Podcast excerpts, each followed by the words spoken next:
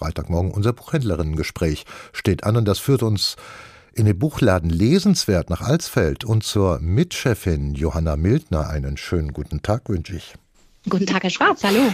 Sind diese ersten Wochen in einem neuen Jahr so aus äh, Buchhändlersicht gesprochen eigentlich so etwas wie die laue Zeit, weil die Kundschaft noch die Weihnachtsgeschenke aufarbeiten muss und alles erst so dann Richtung Leipziger Buchmesse Fahrt aufnimmt? Ähm, ja, also das ist immer erstaunlich, weil im Januar denkt man ja, ja, die sind alle noch gut eingedeckt, aber viele wollen ja auch ihr Weihnachtsgeld oder ihre Gutscheine einlösen. Also es ist zumindest so die erste Hälfte im Januar ist nochmal gut Pubel dann und dann wird es natürlich ein bisschen ruhiger. Und dann war ja jetzt auch gerade Fasching und so ein bisschen wird ja auch gefeiert und dann merkt man schon, die Leute brauchen gerade ein bisschen Pause, aber jetzt Jetzt gerade kommt auch wieder die Sonne raus und es wird schön in Richtung Frühling und ich, jetzt geht's los. Jetzt ja, geht's jetzt, los, genau. Und dann ja, kommt Ostern und wie genau. gesagt, Buchmesse macht ja auch immer etwas mit einem Buchhändler oder einer Buchhändlerin. ähm, Sie haben sich für die heutige, für Ihre heutige Buchempfehlung den neuen Roman der US-amerikanischen Schriftstellerin Elizabeth Stroud ausgesucht. Jetzt erklären Sie mir mal eins, Johanna Mildner, weil ich in kurzer Zeit geballt Hinweise mit immer dem höchsten Lob auf diese Schriftstellerin bekommen, bekomme, deren Name und Ruhm an mir offensichtlich vorbeigegangen sind. Was ist das Besondere an ihr, an ihrer Art zu schreiben oder an ihren Themen? Was macht das aus? Also ja, ich muss gestehen, ich habe gesehen, Elizabeth Stroud hat ein neues Buch und ich habe es mir sofort gekrallt und angefangen zu lesen, ohne überhaupt darüber zu lesen, worum es geht. Ich liebe sie, wie sie schreibt, weil also ihre ganzen Geschichten, Erzählungen spielen immer am Meer in Maine, an der Ostküste, immer in der kleinen Stadt Crosby. Es geht immer um die, naja, sagen wir mal, um das Kleine, denn die Person. Also hier geht es um Lucy Barton, eine mhm. Schriftstellerin. Das ist mittlerweile schon ihr drittes Buch über Lucy naja, jetzt habe ich eben dieses Buch aufgeschlagen, angefangen zu lesen und dann habe ich plötzlich einen Schreck gekriegt und habe gedacht, ach du Schande, das spielt ja Anfang 2020 zu Beginn der Corona-Epidemie und dann dachte ich nur, ach, wie geht das gut? Will ich das jetzt überhaupt lesen?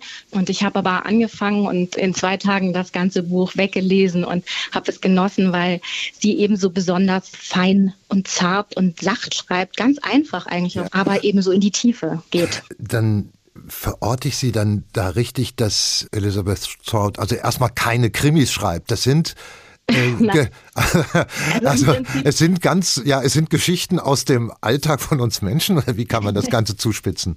Ja, ganz klassische Gesellschaftsgeschichten, gesellschaftskritisch, alles, was so im Kleinen passiert in der Familie, äh, ja, hauptsächlich Familiengeschichten. Auch hier geht es darum, ähm, die Lucy wird von ihrem ja, äh, das ist ihr erster Mann, quasi gekidnappt und er sagt hier, ich nehme dich jetzt mit nach Maine. Ich habe da ein Ferienhaus gebucht und wir gehen da jetzt für die nächsten paar Wochen hin und mit ihrem Ex-Mann ist sie insofern verbunden, nicht nur freundschaftlich, sondern sie haben auch zwei erwachsene Töchter.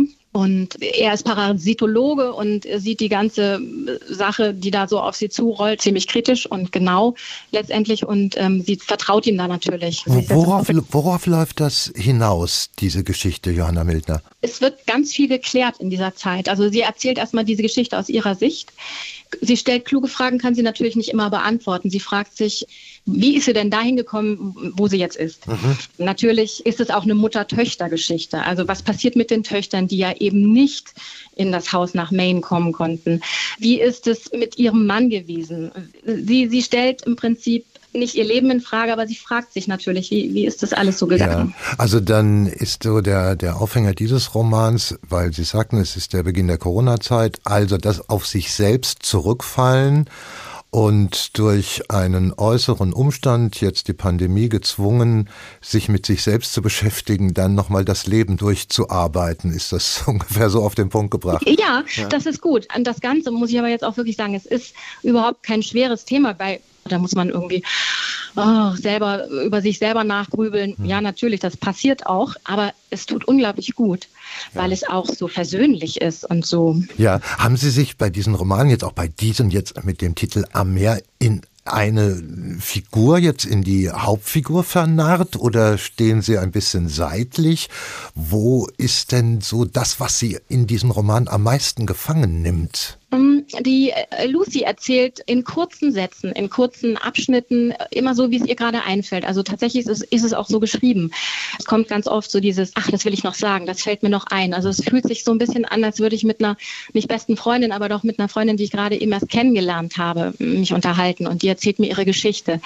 Es ist auch so, ich kann das auch in dem Moment sofort nachvollziehen. Sie ist auch sehr kritisch mit sich. Sie sagt dann, ah, ich habe alles gehasst in, in dieser Zeit. Ich habe das Meer gehasst, ich habe meinen Ex-Mann gehasst, ich habe alle Spiele und Puzzle gehasst, die er mir da vorgelegt hat. Sie, sie gibt es zu. Mhm.